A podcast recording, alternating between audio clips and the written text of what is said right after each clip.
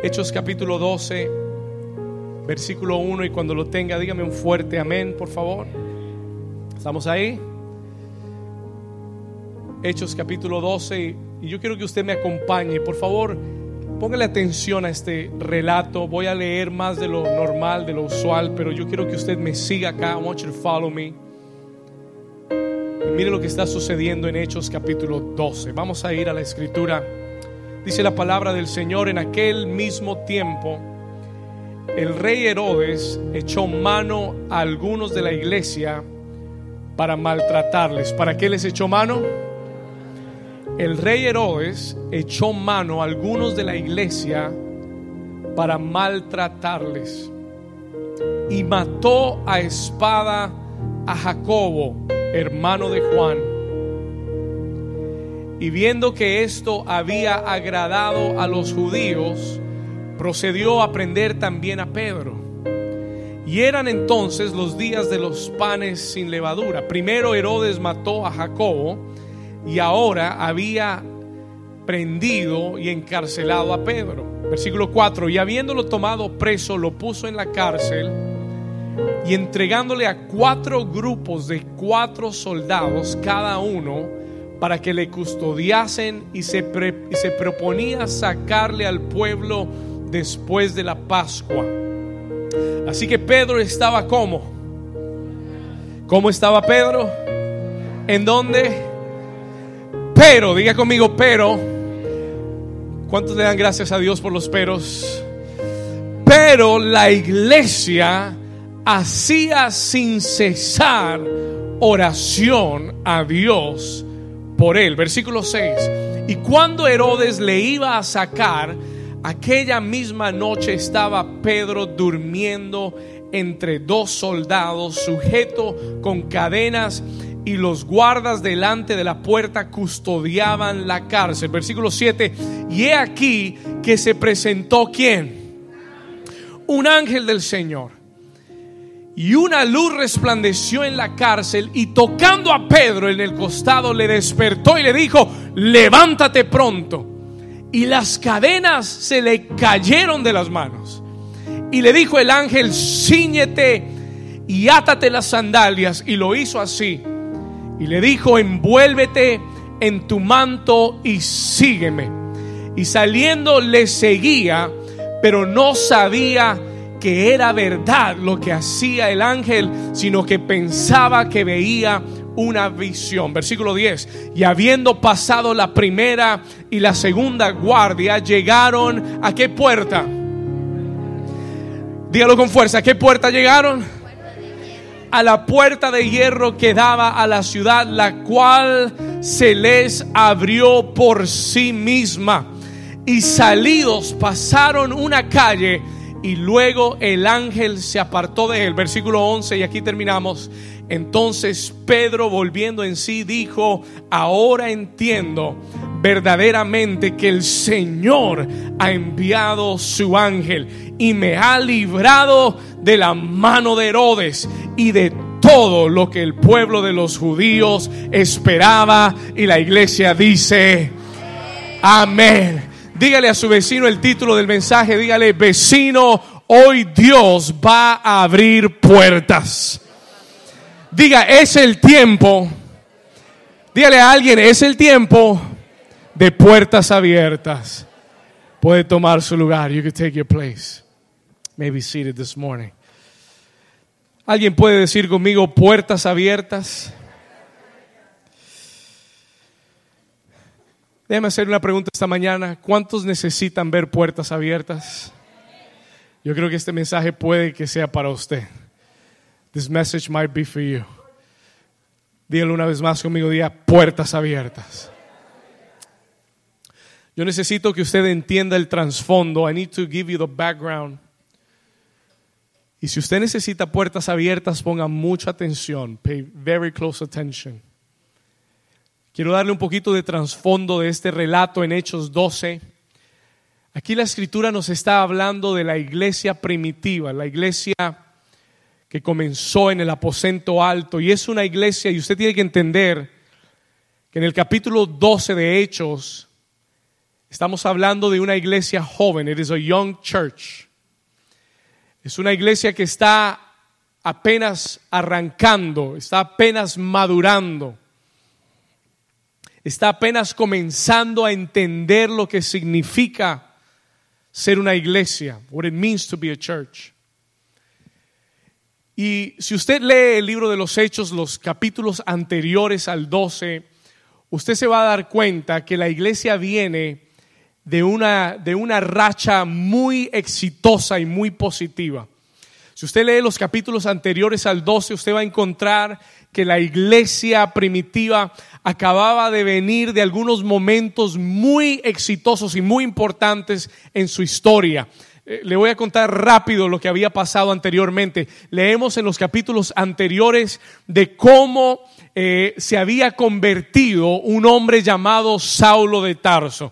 ¿Cuántos saben que Saulo de Tarso era un perseguidor de la iglesia?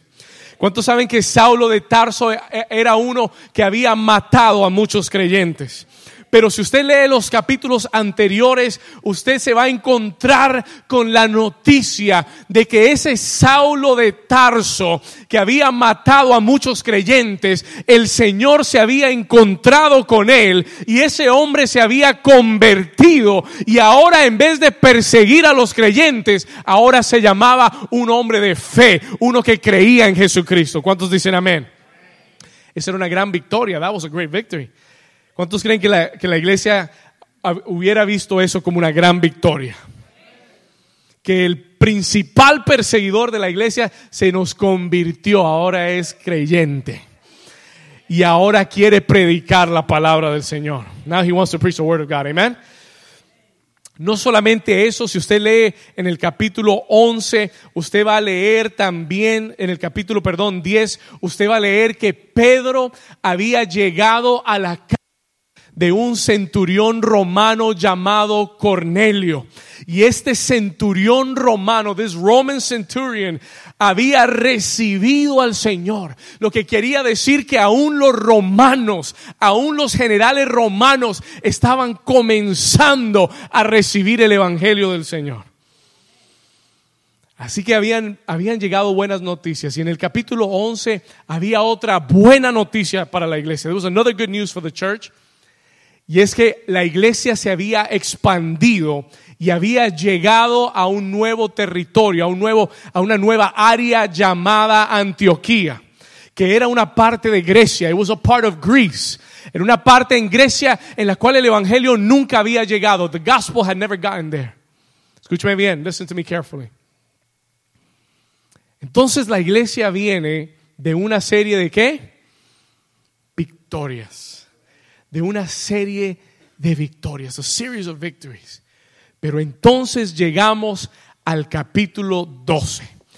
Y en el capítulo 12, escúcheme bien, todo ese avance y todo ese éxito que la iglesia había acumulado se ve interrumpido por un ataque que viene sobre la iglesia. Un rey llamado Herodes. There was a king named Herod. Y yo quiero decirle algo acerca de Herodes. Este Herodes yo creo que es, es primo o sobrino de Jezabel. Y yo sé que hemos hablado algunas semanas acerca de Jezabel. We've been talking about Jezebel. Y Jezabel es un espíritu que viene a atacar a los ungidos, que viene a silenciar la voz profética. Y este Herodes, yo quiero que usted entienda que este Herodes también representa un espíritu. It represents a spirit. Y quiero que entienda que es el mismo espíritu de Jezabel, pero reencarnado en un hombre, reincarnated in a man, llamado Herodes. Pastor, ¿cómo sabe usted eso? Porque la Biblia habla de tres Herodes. Este es el nieto del Herodes que trató de matar a todos los niños cuando Jesús había nacido. Listen to me carefully. ¿Cuántos están despiertos? Si no, me va a tocar bajarme, ir allá y predicarle en la cara. Escúcheme bien. Herodes, el abuelo de este rey Herodes, había sido el rey que había planificado y que había ejecutado miles y cientos de miles de niños recién nacidos buscando matar al Mesías prometido. El padre de este Herodes había sido el que había decapitado a Juan el Bautista. Y ahora el nieto mata a uno de los apóstoles de la iglesia, llamado Jacobo, y como vio que le gustó tanto al pueblo y le ganó tanta popularidad, tomó a Pedro, que no era cualquier pelagato, Pedro era la cabeza principal de la iglesia en ese momento, era la voz de la iglesia, y lo tomó, lo apresó y lo encarceló. Y no lo encarceló para amenazar a la iglesia y a los cristianos, lo encarceló porque planificaba matarlo. He was planning to kill him. Lo único es que era la Pascua y no podía matarlo ese momento, pero estaba esperando que la Pascua terminara y lo iba a sacar para matarlo. ¿Cuántos están aquí conmigo? Diga conmigo, Herodes es un espíritu. Y es el mismo espíritu de Jezabel. En esta same spirit of Jezebel. Es el mismo espíritu de Jezabel que está buscando interrumpir la obra de Dios, que está buscando destruir a los hombres y mujeres de Dios, que está buscando matarte si te puede matar. If he can kill you, he will kill you. ¿Cuántos me están entendiendo? Y todo ese éxito y todo, todo lo que la iglesia había visto en una noche, en un instante, en un momento, se ve interrumpido por la muerte de un apóstol y porque tienen ahora a Pedro en una cárcel listo para ejecutarlo. Yo no sé cuántos han pasado momentos de victorias y han, visto momentos gloriosos y parece que todo está dando la vuelta y que todo va a salir bien, pero de repente se levanta ese espíritu de Herodes de la nada y de una noche a otra todo el éxito y todo el avance que habías tenido parece quedar estancado porque un Herodes se levanta en tu vida y te amenaza con destruir lo que Dios te ha dado. ¿Alguien está aquí conmigo? Alguien está despierto, alguien está aquí conmigo. ¿Alguien le ha pasado? ¿Alguien se ha encontrado con uno de esos Herodes? You found one of those Herods. Déjeme decirle, hay momentos en los que parece que todo, todo va encaminado hacia donde Dios quiere, que parece que todo va en la dirección y en el camino que Dios ha prometido, pero de repente se levanta algo que trae una barrera, que trae un obstáculo a tu vida y tú dices, Señor, ¿qué está pasando? Pero yo admiro lo que la iglesia primitiva, aunque era una iglesia joven, aunque era una iglesia que estaba eh, comenzando a aprender, en lo, espiritual. Pero esta iglesia, cuando vio que Pedro estaba encarcelado, cuando vieron que estaba custodiado, vaya conmigo al versículo 5, come with me to verse 5. Dice la escritura que así, así que Pedro estaba custodiado en la cárcel, pero, diga conmigo, pero. Escúcheme bien. Y gracias a Dios por esos peros en la Biblia cuando todo va contrario, cuando todo, eh, cuando todo parece ir mal. Pero alguien se levanta y alguien decide hacer algo.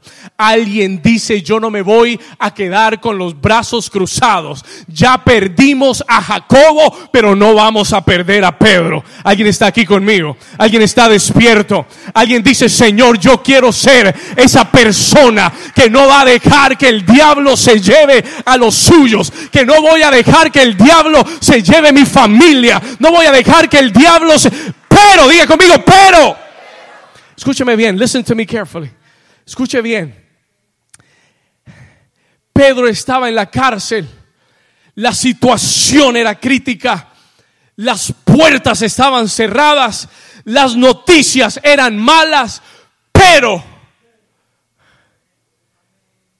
pero, la iglesia, the church, escuche esto, ¿qué dice?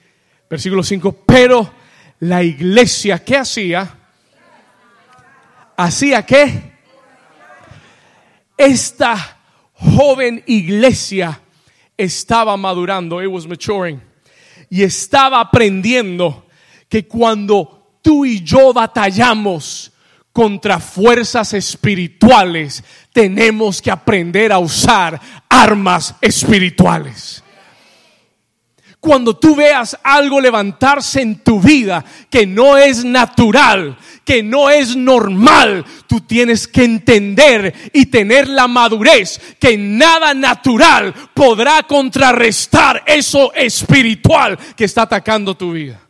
Tú tienes que tener la madurez para entender que las armas de nuestra milicia no son carnales, sino son poderosas en Dios para la destrucción de fortalezas. Y tiene que haber una iglesia madura. There has to be a mature church. Y yo estoy orando porque ya esta no es una iglesia niña, ya esta no es una iglesia bebé, ya esta no es una iglesia recién nacida, ya tenemos nueve años. Toque al vecino y dile, vecino, tenemos nueve años. Listen to me carefully, please. ¿Sabe lo que eso quiere decir? You know what that means? Eso quiere decir que tú y yo tenemos que comenzar a madurar. Eso quiere decir que tú y yo tenemos que comenzar a qué? We got to begin to mature. Tiene que haber una madurez en la iglesia. ¿Sabe cómo mide usted la madurez de un, creyente y de una iglesia en su nivel de oración? Listen to me carefully. Y, y, esto vale la pena notarlo.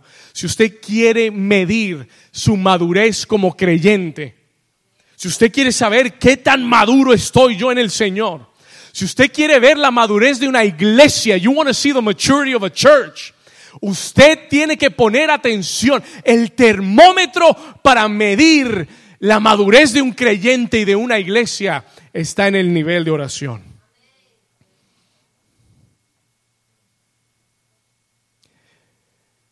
Cuando Jesús lo fueron a tomar preso aquella noche en Getsemaní, él tuvo que reprender a los discípulos porque los llamó a orar y les dijo, no pudieron orar conmigo ni una sola hora.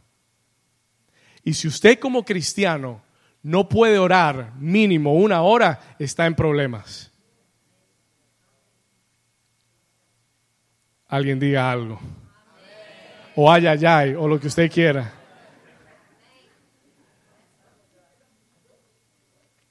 Jesús dijo, no pudieron orar conmigo una sola hora. Hay gente que a los cinco minutos ya está cansado. Hay gente que a los diez minutos ya está dormido. Pero déjeme decirle algo. Nuestro nivel de madurez como iglesia depende de nuestro nivel de madurez en la oración. Y te lo digo a nivel de iglesia y te lo digo a nivel personal.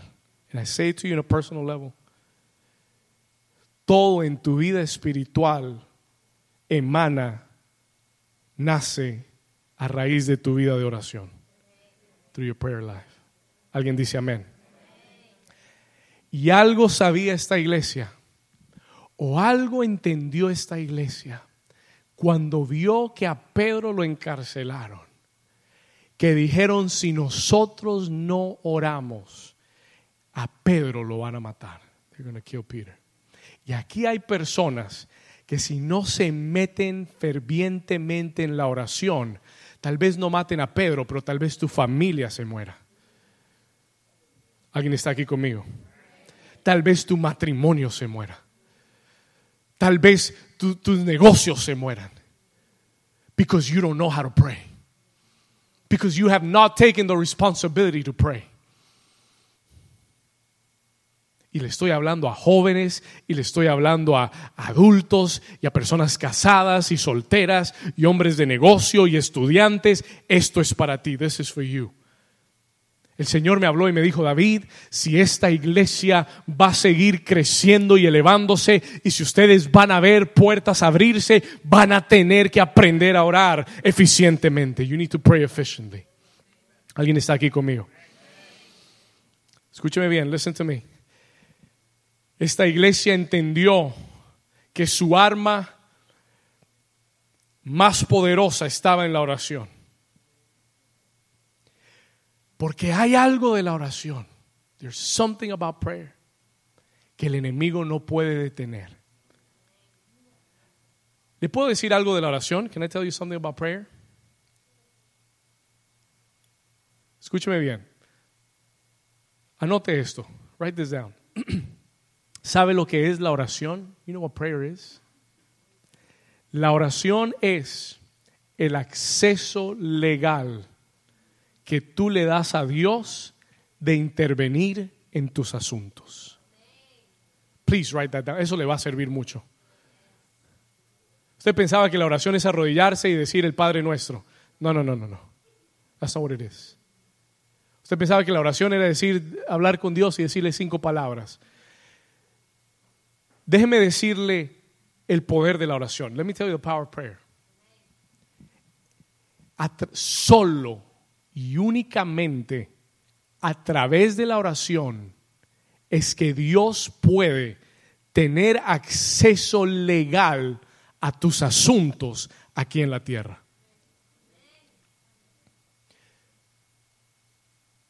Yo creo que Jacobo el apóstol murió porque la iglesia no entendió la urgencia de la oración.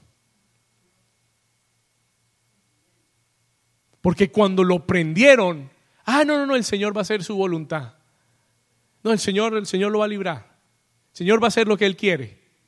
Y muchas veces tomamos lo que Dios nos ha dado como responsabilidad a nosotros y se lo echamos a Dios. Señor, tú vas a hacer lo que tú quieres, entonces de todas formas, pues haz lo que tú, como tú quieras. ¿Alguien está aquí conmigo? ¿Cuántas veces hemos hecho eso? How many times we've done that?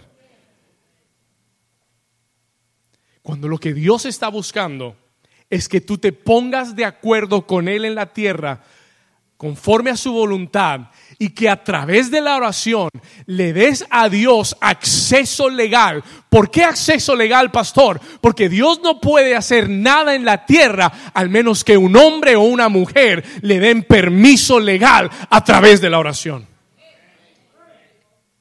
Mire todo lo que Dios hace a través de la escritura.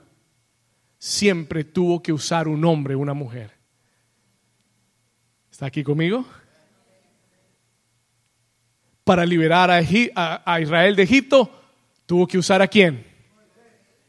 ¿Cuántos están despiertos? Para liberar a Israel de Egipto, tuvo que usar a quién? Para matar a Goliat, tuvo que usar a quién? ¿Cuántos me están entendiendo? Lo, que le quiero decir, what I want to tell you is que Dios tiene que encontrar a alguien en la tierra que esté dispuesto a ponerse de acuerdo con Él y a orar para Él tener acceso legal en la tierra para poder hacer su voluntad. Por eso Jesús dijo, cuando oréis, diga, Padre nuestro, que estás en los cielos, santificado sea tu nombre, venga a nosotros tu reino, hágase tu voluntad. ¿En dónde? En la tierra como en el cielo. Pero alguien tiene que orar eso.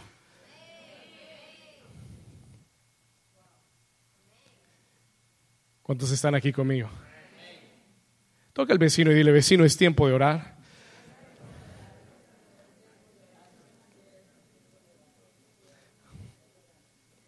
Yo me siento aquí como encarcelado.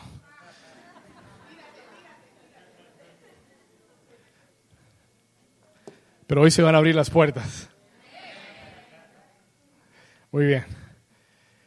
¿Sabe por qué el diablo se opone tanto a la oración? You know why he opposes prayer so much? Porque una vez que usted ora, una vez que usted le da a Dios acceso, Él no puede hacer nada para detenerlo. Y por eso el arma del enemigo no es, no es estorbar tu oración, sino que tú no ores. Por eso luchamos tanto para orar. Por eso hay tanta oposición cuando tú quieres orar. Preciso cuando tú querías orar, se presentaron 10 cosas para hacer. Preciso cuando querías orar, te cayó un sueño. Nunca duermes, pero cuando vas a orar te duermes. Gloria a Dios.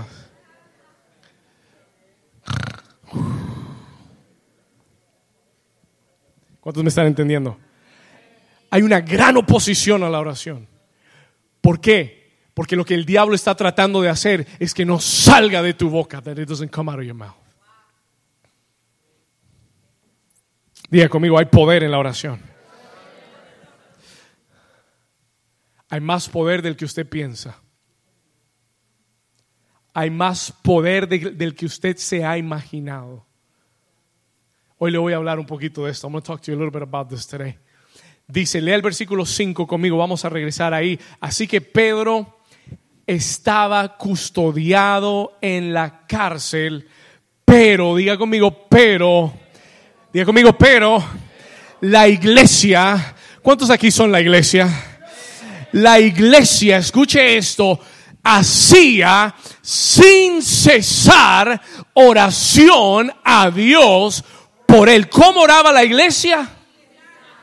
sin cesar. Y yo busqué esta palabra y la palabra ahí sin cesar es la palabra ferviente e intensa. La forma en la que la iglesia estaba orando era, eh, escúcheme, no era una oración pasiva, no era una oración cómoda, era una oración ferviente y una oración con intensidad. Hay varios niveles de oración. There are different levels of prayer.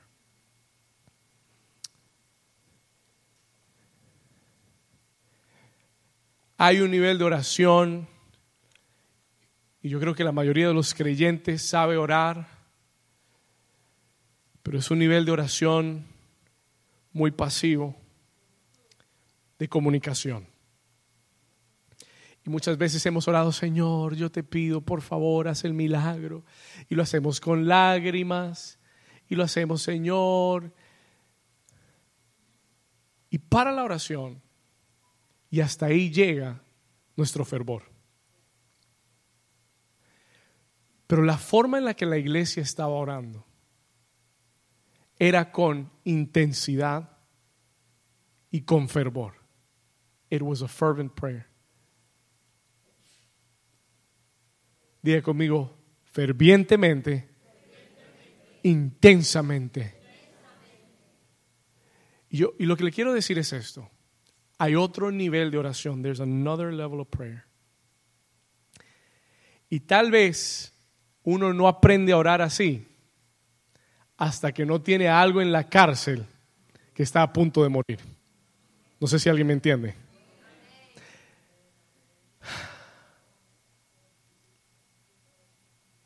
Tal vez la única forma de aprender a llegar a ese nivel de oración es cuando tú estás en tal situación que si Dios no hace algo, esto se muere.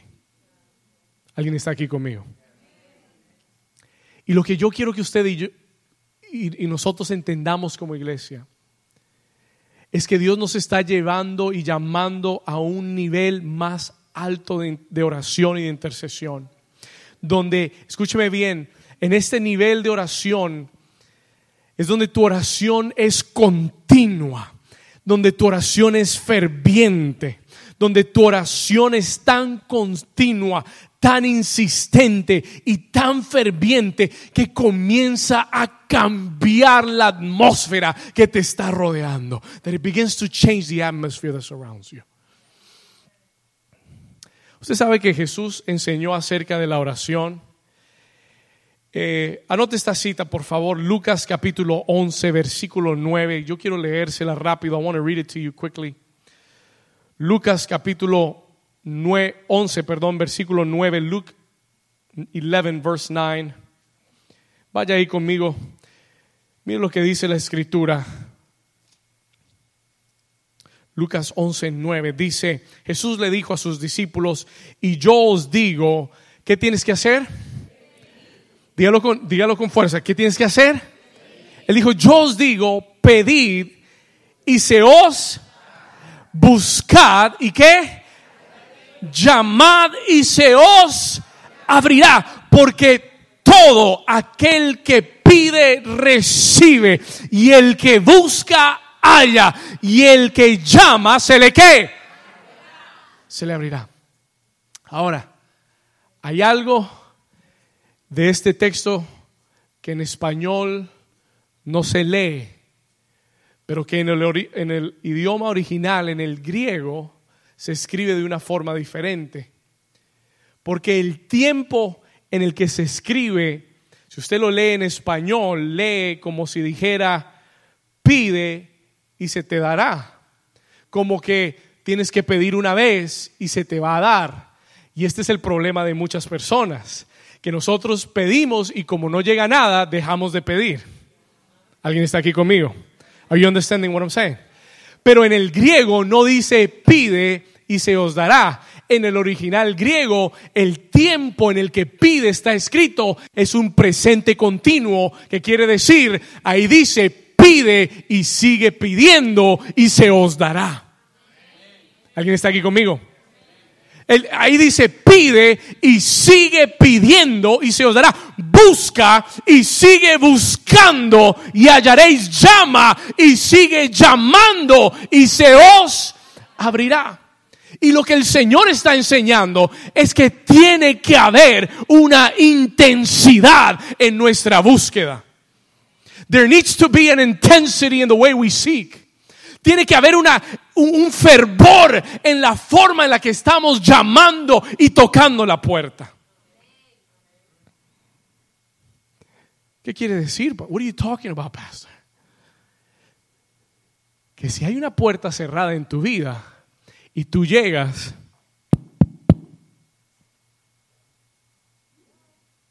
Ah, no hay nadie, no me abrieron, me voy. Y muchos están haciendo esto espiritualmente delante del Señor. Ay, yo le pedí al Señor, pero el Señor no hizo nada, entonces no, no es de Dios. Esa teología no es bíblica. ¿Alguien está aquí conmigo? Se lo voy a repetir porque yo creo que a muchos se les, se les pasó por encima. Listen to me. El Señor nos enseña que cuando pedimos debemos seguir pidiendo.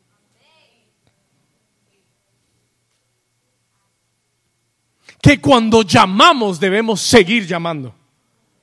Que cuando hay una puerta cerrada y tú sabes que a través de la oración Dios puede intervenir en tu vida, no te rindas porque la primera vez que tocaste no te abrieron la puerta. Are you here? Dios tiene que cambiar tu, tu, madurez espiritual y tu teología de pensar que si yo toco y no hay respuesta, entonces eso quiere decir que no hay nada más que hacer y voy a hacer lo que yo pensé hacer antes. Diga conmigo perseverancia. Diga conmigo persistencia. Dios recompensa la perseverancia. Dios recompensa la persistencia. He rewards perseverance. Y él, te, y él está diciendo a alguien en esta mañana que ha tenido una puerta cerrada que ha orado por algo y no ha visto qué ha sucedido. Y tal vez el diablo te dijo, ah, ¿para qué sigue orando por eso? Eso es que Dios no quiere darte eso, eso es que eso no es de Dios, pero alguien aquí Dios le está diciendo, tienes que cambiar tu teología y tienes que aprender a orar fervientemente, que si los cielos están cerrados, tú vas a orar hasta que los cielos se abran y hasta que la lluvia descienda y hasta que las puertas se abran en tu vida. Alguien dice gloria a Dios. Alguien le da un aplauso fuerte a Jesús. Pastor, I don't know if that's true. Lucas 18.1, mire lo que dijo Jesús. Lucas 18.1, vaya ahí en su Biblia. Go there in your Bible, Luke 18.1. Mire lo que dijo el Señor Jesús. Dijo, también le refirió Jesús una parábola sobre la necesidad. Diga conmigo, necesidad. ¿La necesidad de qué? De orar cuando. ¿Cuándo? No lo escuché. ¿Cuándo? ¿Y no qué? ¿Y no qué? Listen to this. Escuche esto, por favor. Jesús le refirió una parábola de la necesidad. Diga conmigo, es una necesidad. ¿Cuál es la necesidad? ¿Orar cuándo? ¿Y no qué? No importa que tan imposible parezca la situación. Dios me dijo que te dijera que a través de tu oración, lo que tú estás haciendo es tú estás tocando las puertas del cielo. Y el Señor me dijo que le dijera a alguien, no pares de tocar, don't stop knocking, porque algo se está moviendo, algo se está moviendo a tu favor. Y antes de que te des cuenta, algo se va a abrir en tu vida. Something is, a, door is about to open up. Una puerta se va a abrir para alguien que ha estado perseverando en la oración. Alguien dice gloria a Dios. Alguien le da un aplauso fuerte a Jesús. Toca al vecino y dile, vecino, no desmayes. Vamos, toca a alguien, dile, vecino, no desmayes.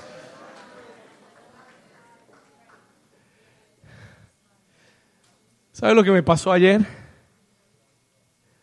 Casi todas las noches yo me acuesto oyendo una prédica, escuchando una, una prédica, una palabra del Señor. Pon atención. Y casi siempre la apago o pongo un a timer que se apaga automáticamente. A veces en la noche oigo una vocecita y es la prédica que siguió y la apago. Pero ayer en la mañana, en la madrugada, como a las seis de la mañana, yo estoy en pleno sueño, I'm deep sleep. Y de repente, no me había dado cuenta, pero había dejado prendido el iPad con la prédica y oigo una voz, and I hear a voice. Y la voz dice, "No te rindas. Jamás te rindas, porque Dios te llamó, because God called you." Y me despertó and it woke me up. Y yo sabía que eso no era accidente ni casualidad y yo sabía que eso no eso era una confirmación para la palabra que Dios quiere darle a alguien en esta mañana. El Señor te está diciendo, si has estado orando y si has estado creyendo, sea por tu familia, sea por tus hijos, sea por tu trabajo, sea por tu casa, Dios le dice a alguien hoy, sigue tocando. Come on, give the Lord a hand clap. Dale un aplauso fuerte a Jesús. Toca al vecino y dile, vecino, sigue tocando. Come on, touch your neighbor. Dile, sigue tocando. Vamos, moleste al vecino, despiértelo. Tóquelo y dígale, sigue tocando, vecino. You gotta keep on knocking. Alguien dice amén a eso. ¿Sabe por qué? You know why? Porque tal vez tú piensas que nada está pasando. You think nothing is happening. Tal vez tú piensas y tú dices, Señor, yo he estado tocando, pero la puerta sigue cerrada. The door is still closed. Y este mensaje es para alguien en este lugar. This message is for someone here in this place. Que el diablo ha amenazado tus sueños, ha amenazado a tu familia, que la ha puesto detrás de una cárcel y la tiene resguardada. La Biblia dice que tenían cuatro grupos de cuatro guardias, 16 hombres a su alrededor, resguardando detrás de una prisión, encarcelado. Y yo sé que hay muchas personas que hoy sienten que sus sueños, sus promesas están siendo custodiadas por el enemigo. Hay personas que llegaron hoy aquí pensando que la puerta está tan cerrada que nada ni nadie lo puede cambiar. Y hay personas que llegaron ya con una esperanza casi muerta a este lugar, pero alguien que ha estado clamando, Dios te dice, no te rindas. Dios te dice, no pares ahora. Don't stop now.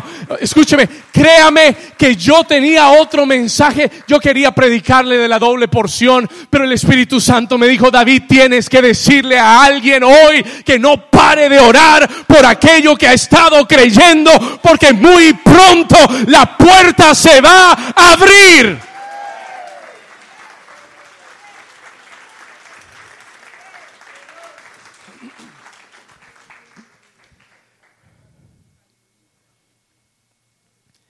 Hechos 12, versículo 6. Acts 12, verse 6.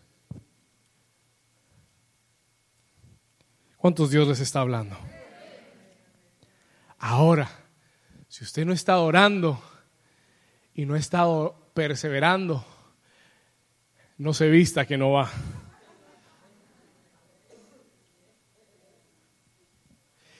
Y si no has estado orando como deberías estar orando, comienza a orar con fervor. Ora por tu familia, ora por tu matrimonio, ora por tus hijos, ora por tu salud, ora por este ministerio. Hemos estado tocando algunas puertas en este ministerio. We've been knocking some doors in this ministry. Yo he estado tocando puertas y las he encontrado cerradas. And I found closed doors. Hemos estado tratando y hemos encontrado puertas cerradas. Pero cuando Dios me, dio esta palabra, yo le dije, Señor, no hay forma que vamos a retroceder. Señor, no hay forma que vamos a comenzar a ir hacia atrás.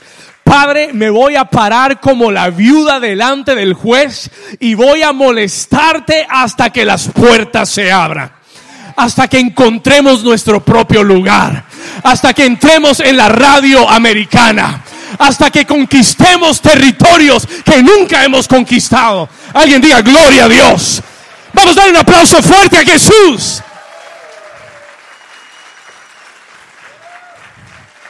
Habrá una iglesia dispuesta a orar en este lugar. Ahora, en el versículo 6, verse 6, algo sucede en el versículo 6. Something happens in verse 6. Y, y, y, lo que sucede es que del versículo 1 al 5 eh, la historia va junta, the story is together. Pero en el versículo 6 la historia se separa, the story separates. Y ya no tenemos una sola vista a lo que la iglesia está haciendo, ya sabemos que la iglesia está orando, está intercediendo fervientemente, sin cesar. Pero en el versículo 6, en verse 6, la cámara se va a otro lugar. The camera goes to another place. Y la cámara se va, si, si esto fuera una película, este sería un corto y ya no estamos viendo lo que la iglesia está haciendo, ahora estamos viendo lo que está sucediendo en la cárcel donde Pedro está metido. Y es un, y es un poquito, es una ventaja para nosotros al leer este texto. Porque Dios nos traslada y podemos ver lo que está sucediendo en la cárcel mientras la iglesia está orando. Pero para la iglesia que está orando es una desventaja porque ellos no saben lo que está pasando en la cárcel. Pero ¿sabe para qué es este mensaje hoy? You know what this message is for? Este mensaje es, es una cámara que Dios está usando. Y Dios quiere que tú tengas otra visión de lo que está pasando mientras tú estás orando. Dios quiere motivarte a que no pares de orar. Porque yo sé que muchos aquí, el diablo les ha vendido la idea para qué sigues orando si nada está cambiando. ¿Para qué sigues orando si todo sigue igual? Mejor ponte a hacer algo más productivo. ¿Estamos acá? Diablo mentiroso. Algo está pasando. Diga conmigo, algo está pasando versículo 6, verse 6, acompáñeme. Y cuando Herodes le iba a sacar aquella misma noche, en, otras palabras, Herodes ya estaba listo para ejecutar a Pedro. Cuando lo iba a sacar aquella misma noche, estaba Pedro. ¿Cómo estaba Pedro? Oh, un momentico. Pastor, un momentico. A Pedro lo van a ejecutar y Pedro está qué? ¿Cuántos estarían durmiendo si mañana los fueran a ejecutar?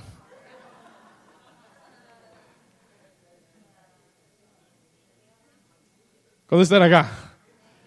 Si no pudimos dormir el día antes del aniversario, imagínense si lo fueran a ejecutar. Pero es que Pedro había pasado mucho tiempo con Jesús. Y Pedro sabía que él solo tenía que descansar en Dios.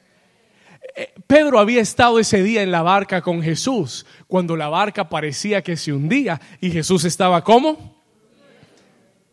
Y Pedro estaba sacando el agua, preocupado, afanado. Maestro, no te importa que perecemos. Y Jesús le dijo, tranquilo, Bobby, tranquilo. No problem, baby.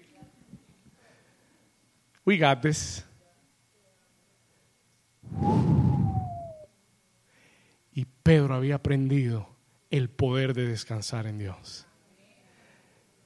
Y yo vine a recordarle a alguien aquí que está esperando por una respuesta de Dios, que aunque estés en una cárcel y aunque la puerta esté cerrada, y aunque mañana te vengan a ejecutar, y aunque tengas a dos, yo no sé cómo Pedro pudo dormir teniendo dos soldados, uno al lado y el uno a cada lado de Pedro. Mira lo que dice ahí. Look what it says. Mire esto. Durmiendo entre dos soldados. ¿Se imagina? Dormir entre dos soldados. Pero es que Pedro había aprendido. Peter had learned. Escúcheme bien Pedro había aprendido que este no iba a ser el final. Pedro sabía que él no iba a terminar ejecutado ese día. Él sabía que no era el final de su familia, ni el final de su vida, ni el final de su ministerio, ni el final económico. Él sabía que había una respuesta del cielo que venía en camino. Él estaba confiado en Dios y hoy Dios está diciendo, hijo, hija, tienes que, estar confiado y reposar en mí. Mientras tú perseveras, reposa. Mientras estás orando, tranquilo no desesperado, con paz en el corazón. ¿Alguien dice amén a eso? ¿Cuántos Dios les está hablando hoy? ¿Hay alguien aquí que Dios le esté hablando? Seguimos. Let's continue here. ¿Por qué no le dices al vecino, dígale, vecino, este no es el final? Vamos, dígale a alguien, dígale, vecino, no es el final todavía. Dígale, dígale al otro vecino, al más espiritual, dígale, reposa porque este no es el final. Al que esté poniendo más atención, dile, reposa en Dios porque este no es el final. ¿Alguien dice amén?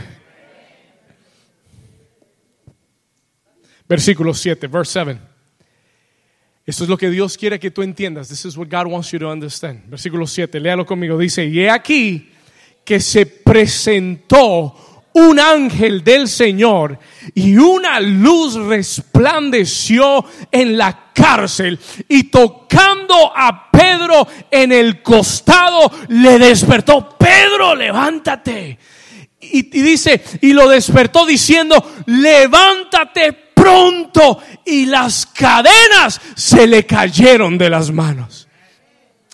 Y yo vine a decirle a alguien que mientras tú estás orando, en tu cuarto, en tu lugar secreto mientras tú estás perseverando, orando fervientemente por el ministerio, por tu familia, por tus finanzas, por el trabajo, cuando estás orando por tus hijos, estás orando por tu matrimonio, yo quiero que sepas que Dios está enviando ángeles que están llegando hacia el lugar. Dios está movilizando ángeles. Tú no los estás viendo. You're not seeing that happen, pero Dios está movilizando ángeles que están llegando al lugar donde hay necesidad y están comenzando a mover las cosas a favor de la iglesia.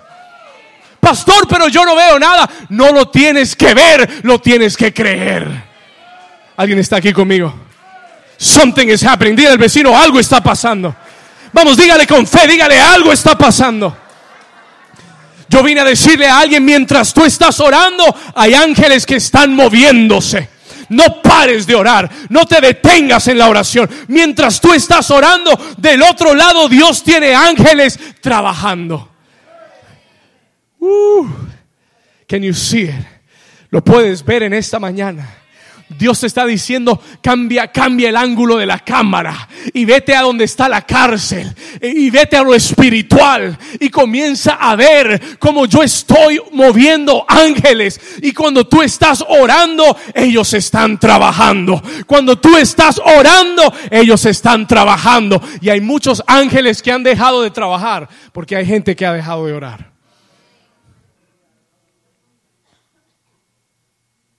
Y estando tan cerca del milagro, tú paraste de orar. El diablo te convenció que ya no había solución. The devil convinced you there was no solution. El diablo te convenció que ya todo estaba perdido, que ya no había tiempo, que ya no habían posibilidades. Pero en el nombre de Jesús, hoy recapacita, hoy despierta, hoy levántate y declara Dios puede hacerlo de nuevo.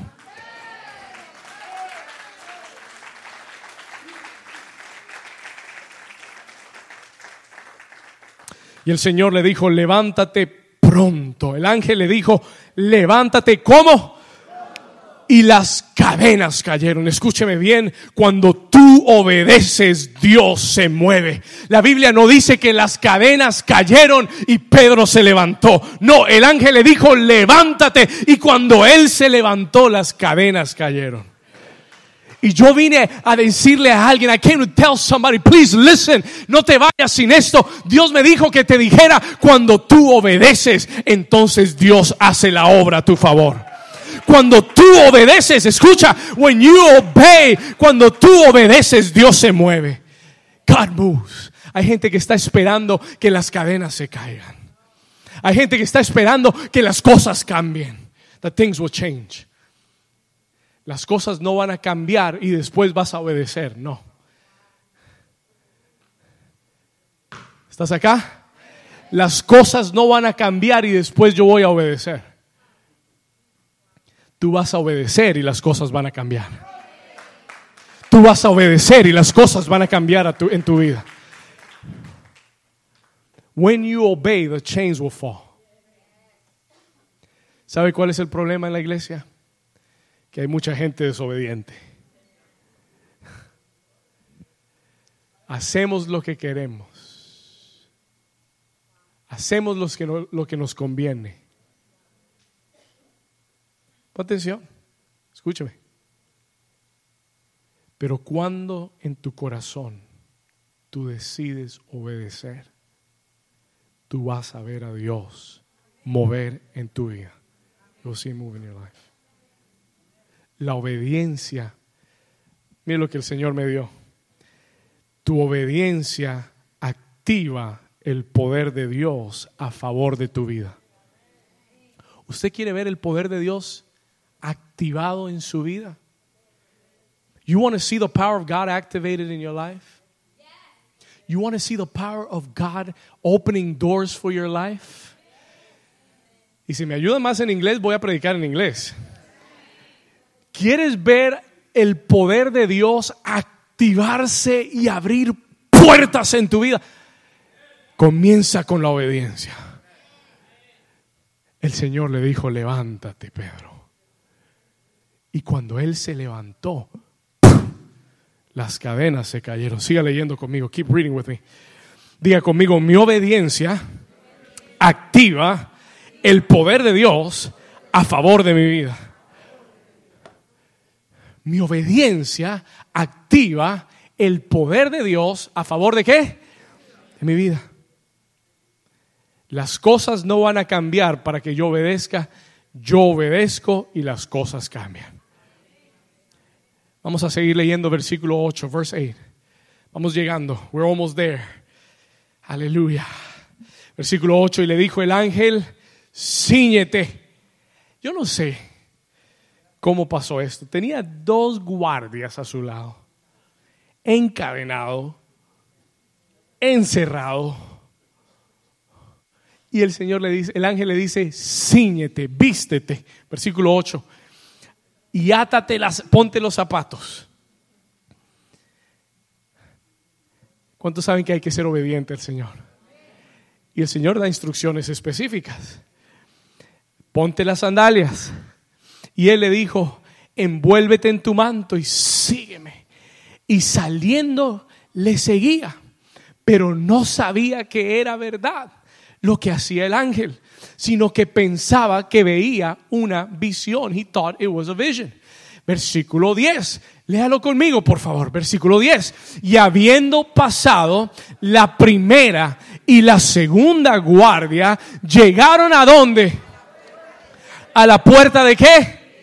¿Cuál es la puerta de hierro, pastor? What is the iron door? La puerta de hierro es la más pesada. Escúcheme bien, la puerta de hierro es la más segura. La puerta de hierro es la más difícil de abrir. Es the hardest one to open.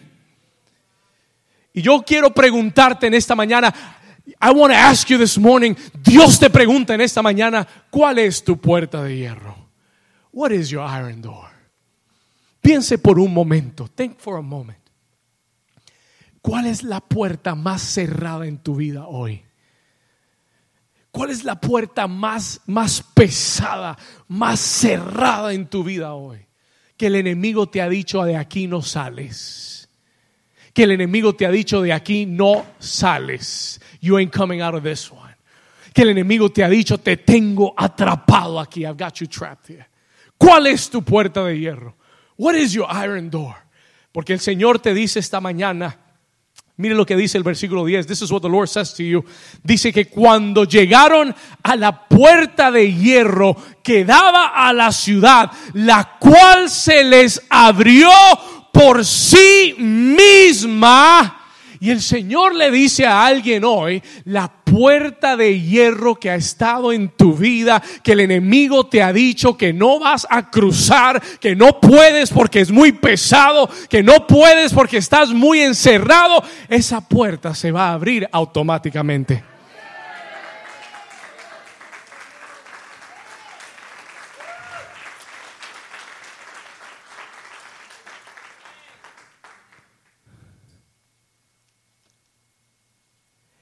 Señor me dijo que te dijera que la puerta más segura, más pesada, más difícil, sin mover un dedo, ni siquiera tocarla ni, ni empujarla, Dios la abrirá automáticamente.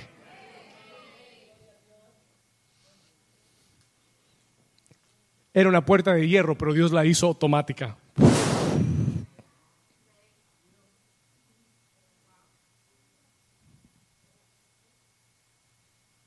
No vas a necesitar tu fuerza para abrir las puertas.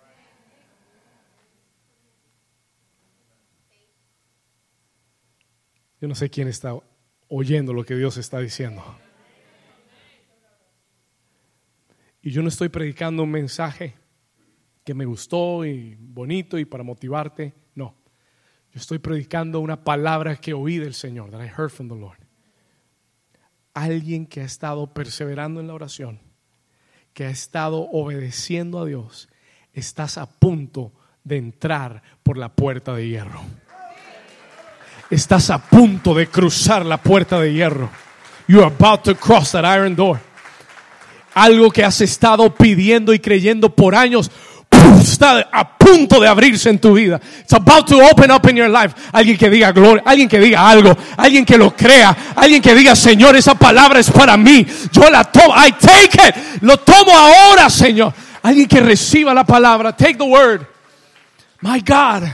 Yo no sé qué es, no sé qué es, no sé si es un horario en tu trabajo, no sé si es una puerta, no, sé si es una puerta económica, no sé si es una puerta en tu casa, en tu familia, para tener tu hogar, para tener una casa, no sé qué es, I don't know what it is, but a door is about to be open. Una puerta está por ser abierta delante de ti. Mire lo que dice el Señor, Apocalipsis capítulo 3, Revelations 3, verse 7 and 8, Apocalipsis 3, versículos 7 y 8. Acompáñame, por favor la palabra Apocalipsis 3, 7 y 8, dice la escritura, Jesús dijo, escribe, léalo conmigo, escribe al ángel de la iglesia en donde?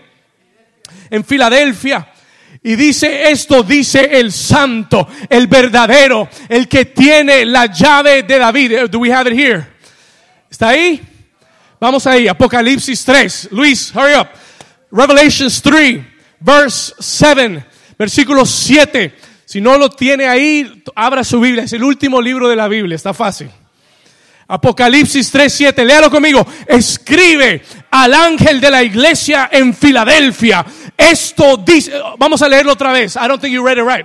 Vamos a leerlo otra vez. Escribe al ángel de la iglesia en New Season. Esto dice el santo, el verdadero, el que tiene la llave de David, el que abre y ninguno cierra, y cierra y ninguno abre.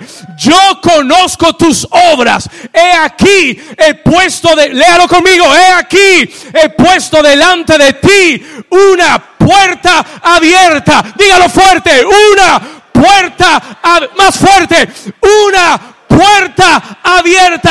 I have set an open door before you, la cual nadie puede cerrar, porque aunque tienes poca fuerza, has guardado mi palabra y no has negado mi nombre.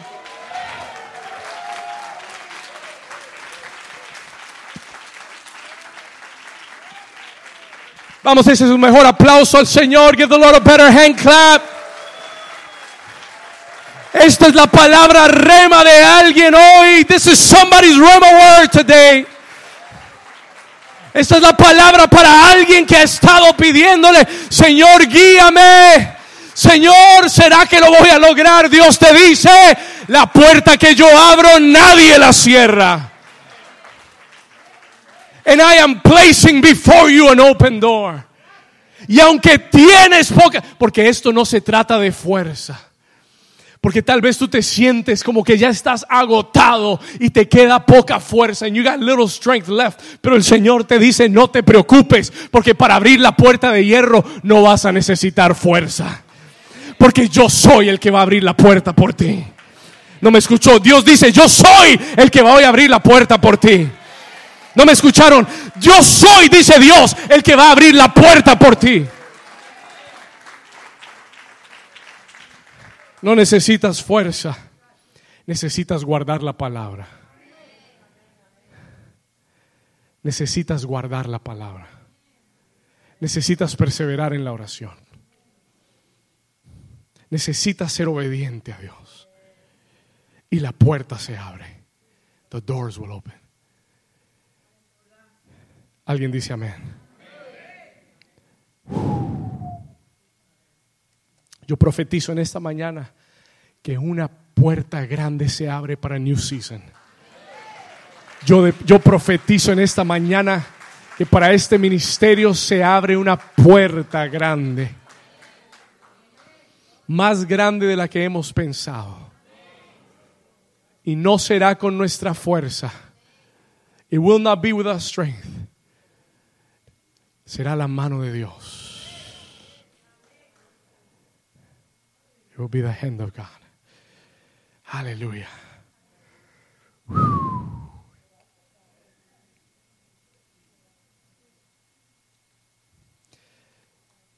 Si usted lo cree, dígale al vecino, vecino, prepárate porque la puerta se va a abrir. Dígaselo a alguien con fe. Tell somebody with faith alguien que ya vio esa puerta abrirse, dígaselo a alguien, dígale, yo sé que la puerta se va a abrir. Come on, tell somebody that door is opening up right now. Tú no lo estás viendo, pero Dios ha enviado sus ángeles. Tú no los estás viendo, pero sigue orando, keep praying, sigue perseverando, sigue orando fervientemente, porque la puerta está por abrirse. The door is about to be open. Ya casi termino. I'm about to be done. ¿Cuántos Dios les está hablando? ¿Cuántos están contentos que vinieron hoy? Let me tell you something. Tómelo como rema de Dios para su vida. Take this as a rema word for your life. Yo no sé cuál es la puerta de hierro en tu vida, pero yo sé lo que Dios está diciendo. Y yo sé cuál es la instrucción. Y es que sigas orando. Madura en la oración. Sé ferviente en la oración. Ahora déjeme mostrarle algo. Quiero, quiero decirle dos cosas más y termino. Two things and I will finish this, this message. Porque cuando yo seguí leyendo en Hechos 12 me encontré con algo un poco cómico, pero que nos pasa a nosotros también. It happens to us. La Biblia dice que el ángel le abrió la puerta de hierro. He opened that iron door. Versículo 11, verse 11. Vamos acá, Hechos 12, 11. Entonces Pedro, volviendo en sí, dijo, ahora entiendo verdaderamente que el Señor ha enviado su ángel y me ha librado de la mano de Herodes y de todo lo que el pueblo de los judíos esperaba. Versículo 12. Y habiendo considerado esto, llegó a la casa de María, la madre de Juan, el que tenía por sobrenombre Marcos, donde muchos estaban reunidos, ¿qué? Él fue a donde había la oración. ¿Está listo? La respuesta llega donde está la oración. Yo sé que algunos están dormidos y no entendieron. Próximo año. Listen to this. La respuesta siempre llega a donde está la oración. Pedro no se fue a cualquier lugar. Él llegó a donde estaban orando. He went where there was prayer. Acuérdese de eso. La respuesta siempre llega a donde está la oración.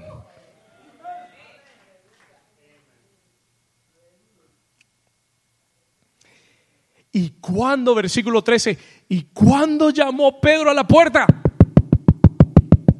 salió a escuchar una muchacha llamada Rode, la cual cuando reconoció la voz de Pedro, Rode, ábreme y ella reconoció la voz de Pedro. De gozo no abrió la puerta, sino que se fue corriendo y dio la nueva de que Pedro estaba a la puerta. Le dijo a todos los que estaban orando, Pedro está en la puerta. Y el versículo 15 dice, y ellos le dijeron, estás loca.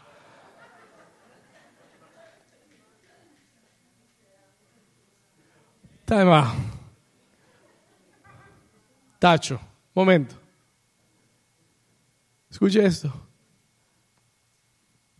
¿Sabe lo que el Señor me dijo? You know the Lord told me. Y este mensaje se llaman puertas abiertas. Porque a veces la puerta más difícil no es la que Dios tiene que abrir. Es la que tú tienes que abrir. Porque hay muchas respuestas que están en tu puerta, pero tú tienes la puerta cerrada.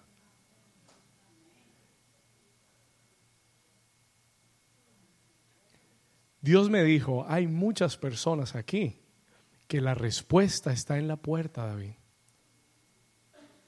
Pero ellos, escúcheme, listen to this, por favor, escúcheme acá. Pero ellos no han alineado sus acciones con sus oraciones.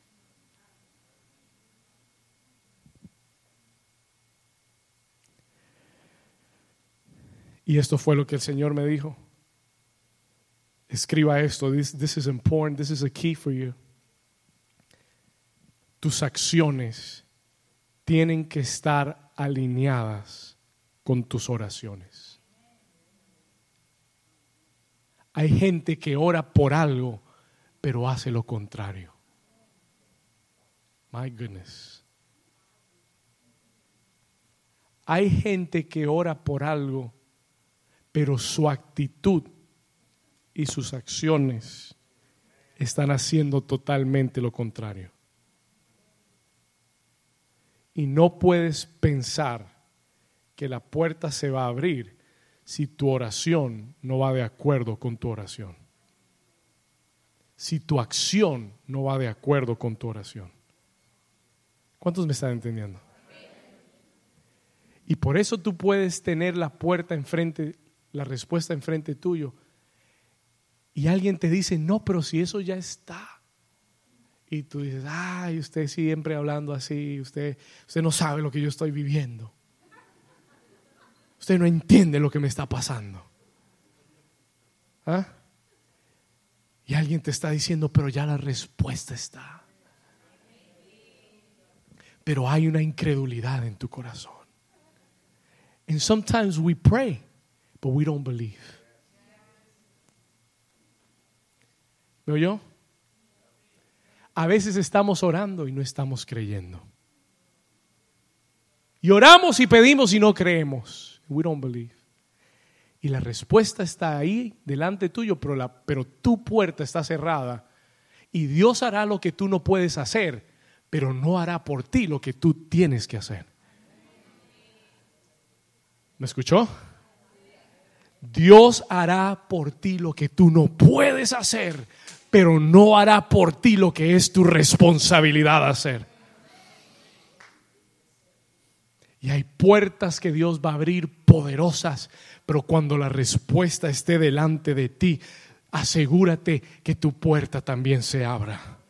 Asegúrate que tus acciones estén alineadas con tus oraciones, que tu actitud vaya de acuerdo con tu oración. ¿Alguien dice amén? Oh, my goodness. Y hasta que tú no creas, voy a terminar ya, I'm going to finish now. Y hasta que no creas en lo que has estado orando, lo suficiente como para llevar tus acciones de acuerdo con tus oraciones, lo puedes creer, pero no lo vas a recibir. Porque tus oraciones pueden traer las respuestas a ti, pero solo tú puedes abrir la puerta para recibirlas. Alguien dice amén. Y el versículo 16 dice, lea esto conmigo, que es la lección de este mensaje. It's the lesson of this message. Pedro no le estaban abriendo la puerta. They weren't opening his door. Pero ¿qué hizo Pedro? ¿Pero qué hizo Pedro? Él estaba tocando y ellos estaban allá diciendo, no, estás loca, ese no es Pedro, es su ángel. Ese es el ángel de Pedro, ya lo mataron, ese es el ángel que vino. That's what they were saying. Eso fue lo que dijeron.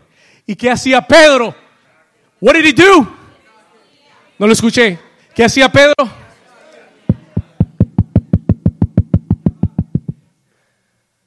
Porque hay que aprender a ser persistente. ¿Cuántos dicen amén? ¿Cuántos le dan un aplauso fuerte al Señor? Stand to your feet. Póngase de pie. Ponte de pie por un momento y déjeme decirle algo. Let me tell you something quickly. Aquello que comenzó con la amenaza para Pedro en el capítulo 12, aquello que comenzó como que Pedro iba a ser ejecutado. Si usted lee el final del capítulo 12 del libro de Hechos, usted se dará cuenta que no fue Pedro el que murió. It wasn't Peter that died. Fue Herodes el que terminó muerto al final del capítulo 12. No, no, no, no me escuchó. No fue Pedro el que murió al final. Fue Herodes el que murió al final. No me escuchó. No me escuchó. No fue Pedro el que murió al final. Fue Herodes el que murió al final. It was, it was Herod that died at the end.